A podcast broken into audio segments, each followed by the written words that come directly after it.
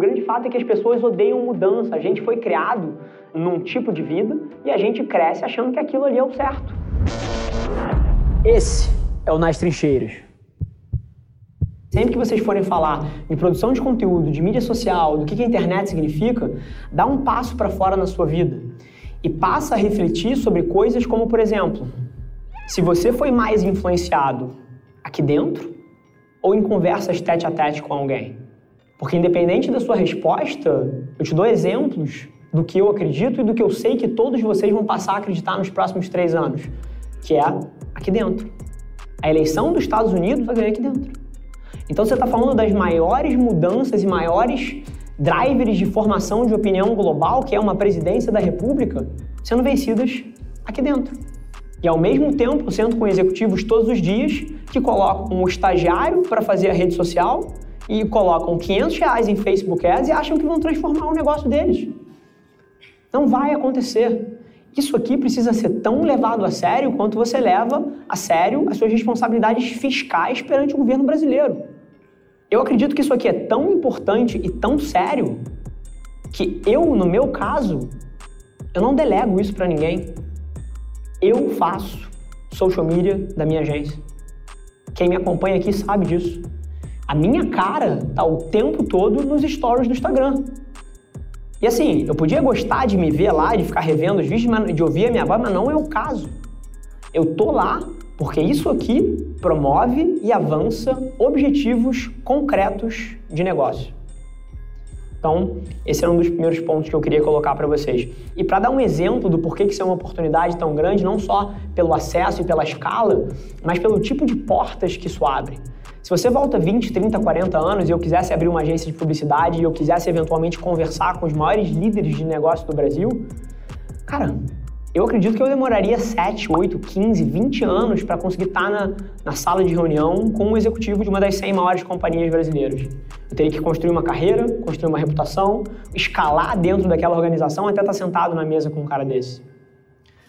Eu, há quatro anos atrás, contratei um software do LinkedIn que me permitiu mandar uma mensagem para Obama. Fim. No primeiro dia que eu contratei a ferramenta, eu mandei uma mensagem para Obama. É óbvio que ele não me respondeu. Mas assim, só o acesso já mostra o tipo de, de oportunidade que existe. Para quem está disposto a usar da maneira correta, entender como é que funciona e fazer as coisas como tem que ser feitas. Então, tendo de alguma maneira setado a forma com que vocês olham para o digital, em termos do negócio de vocês, eu queria só corrigir uma percepção um pouco mais de vida sobre tecnologia, que eu acho que é impossível você ir com tudo no digital e com tudo nas redes sociais e com tudo na produção de conteúdo se você ainda desrespeita essa ferramenta de alguma maneira. E o que eu escuto muito, até na minha família eventualmente, conversando com a minha mãe, conversando com os meus avós, conversando com os meus tios, é que eles acham isso aqui ruim eles acham isso aqui nocivo para as crianças, eles ficam tristes de ver que o filho não está jogando bola na rua, ficam tristes de ver que um casal que está jantando fora, os dois estão com a cara enfiada no celular, ficam tristes de ver que um, uma criança de 2, 3 anos, ao invés de estar tá rodando peão ou brincando de Playmobil, Lego, sei lá, está jogando num aplicativo no celular. As pessoas são românticas com como as coisas eram. Só que o grande fato mas é verdade, o grande fato é que as pessoas odeiam mudança. A gente foi criado é, num, num tipo de vida e a gente cresce achando que aquilo ali é o certo. Mas isso aqui não é errado, é só diferente. E assim, se vocês estão assustados com a criança de dois anos que rola o YouTube, encontra vídeos e mexe no aplicativo, Espera daqui a 10 anos, quando o seu filho não sair de casa durante uma semana, porque ele está com o Google de VR e ele encontra os amigos dele, ele compra coisa e ele vai à escola sem sair de casa. Isso está vindo. Isso vai acontecer. E isso não é melhor nem pior. É diferente do que o que você cresceu fazendo. Tendo fechado essa primeira parte, que eu acho que é a visão macro que, e que eu acredito que não é besteira, é super importante para você entender o contexto no qual a gente está inserido, eu queria tentar navegar um pouco da, do que, que você deveria estar tá fazendo se você quer vencer dentro desse ecossistema. Então, a nossa tese de que antes de você conseguir falar comigo ou promover qualquer objetivo de negócio que você tem, você precisa da minha atenção, o que a gente precisa entender na hora que a gente está falando de digital é onde a atenção das pessoas está. E ela está aqui dentro. A atenção das pessoas está nesse aparelho. Se você olha o gráfico de consumo de mídia global nos últimos 10 anos, você vai ver que os seres humanos consumiam uma média de 3 horas de mídia por dia e agora eles consomem 7 horas e meia, 7 horas de mídia por dia. Só que esse aumento, que mais que dobrou o consumo de conteúdo, não foi feito no ambiente antigo, nos desktops, no rádio, na TV, nos veículos de informação de massa escrita. O aumento inteiro, inteiro, foi aqui dentro. Os outros não decaíram, mas eles mudaram de função. O lugar onde as pessoas formam opinião e onde o crescimento de consumo de mídia cresceu inteiro foi aqui. A gente adicionou ao longo dos últimos 10 anos 4 horas e meia de consumo de mídia por dia e esse aumento inteiro foi aqui dentro. Então, a primeira coisa que eu preciso falar para vocês é que se você está começando, você precisa entender que o jogo é aqui. É aqui que a gente forma opinião, é aqui que a gente influencia as pessoas, é aqui que você se conecta em massa com o mundo. E aqui dentro, eu desafio vocês a pensar que a gente tem 7, 11 plataformas que são quase que o sistema operacional da internet. Assim como um iPhone tem o iOS, o Google tem o Android, a internet tem as redes sociais. É literalmente o sistema operacional da internet, são as plataformas sociais. Então, é o SO. É, são os Googles, os Facebooks, os LinkedIns, os YouTubes, os Mediums, os Reddits, o, o que quer que seja, essas plataformas elas detêm a atenção das pessoas. Então, se você está falando de promover o objetivo do seu negócio, você precisa entender qual dessas plataformas faz sentido para você. E a partir daí, é você entender qual é o mindset de consumo que a pessoa tá quando ela está naquela plataforma.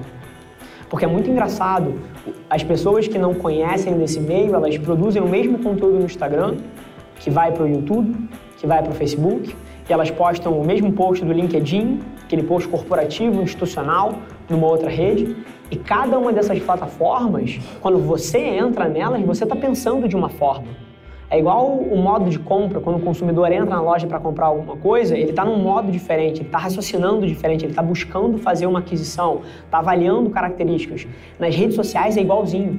Você consome conteúdo diferente no YouTube do que você consome no Instagram, do que você consome no Facebook.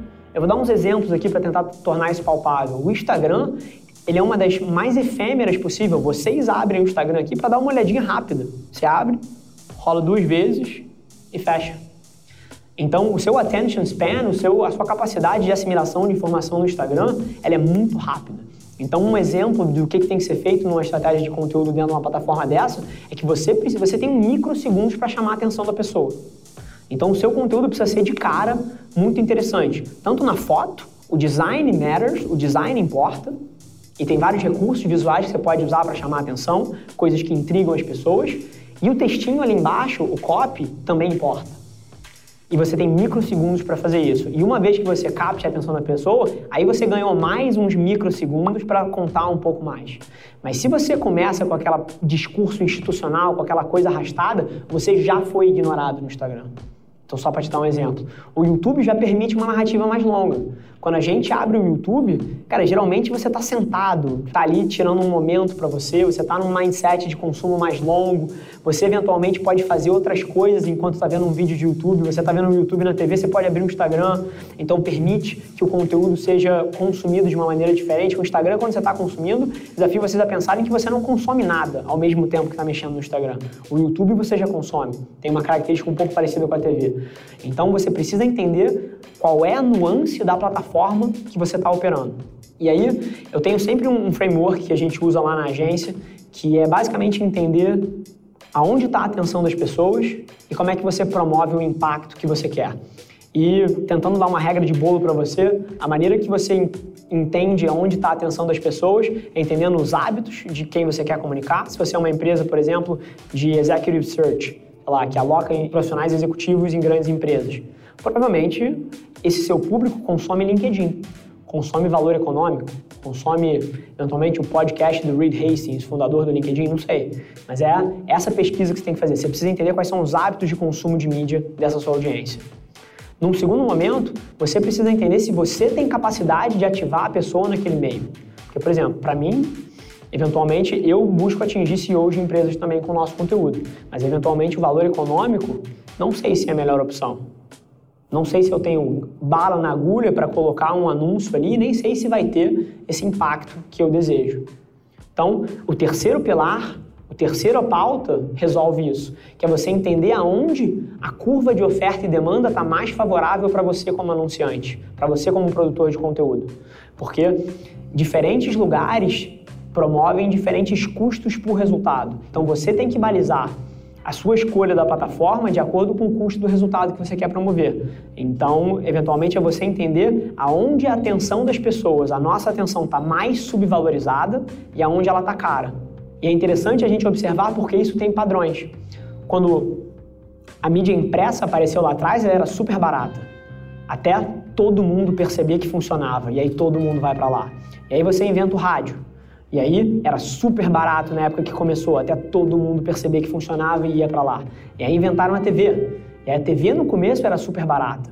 E aí até todo mundo perceber que a TV funcionava e as grandes marcas irem para a TV com seus orçamentos gigantescos. E agora a gente está no digital.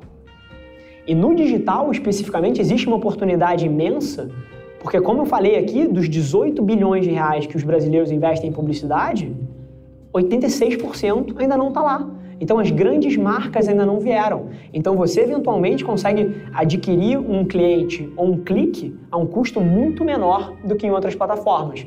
Mas eu tenho que alertar vocês de uma coisa: isso é extremamente efêmero. Porque da mesma forma que o jornal ficou caro, que o rádio ficou caro e que a TV vai ficar cara, a internet também vai ficar muito cara. Todas essas plataformas são movidas por dinâmicas de oferta e demanda, todas elas. Toda vez que você vai colocar um anúncio numa plataforma dessa ou colocar um conteúdo, você é orientado por um mecanismo de leilão. E aí, tanto na hora que você paga, na hora que está fazendo um anúncio, você é comparado com outras pessoas que querem impactar aquela mesma pessoa e quem vence é quem paga mais, quanto quando você está falando de um conteúdo orgânico, esse leilão é um pouco mais indireto, é o algoritmo tentando indexar todos os conteúdos que estão sendo colocados ali, entendendo o que é mais relevante, mas quanto mais conteúdo, mais difícil também. Então, todas essas dinâmicas vão ficar mais difíceis ao longo dos próximos anos. Então a oportunidade é extremamente efêmera. Eu lembro quando eu comecei a fazer Facebook Ads lá em 2014, eu pagava 2, 3, 4, 5 centavos o clique. Cliques extremamente qualificados. Hoje em dia, dependendo da campanha que você faz, se você paga 30, 40, 50 centavos por um clique qualificado, você é um gênio de compra de mídia. Aumentou 10 vezes. E na hora que um CPA, em vez de custar 15 reais, custar 1.500, CPA custo por aquisição, esse jogo não vai ser mais tão interessante. Então, queria deixar essa provocação aí.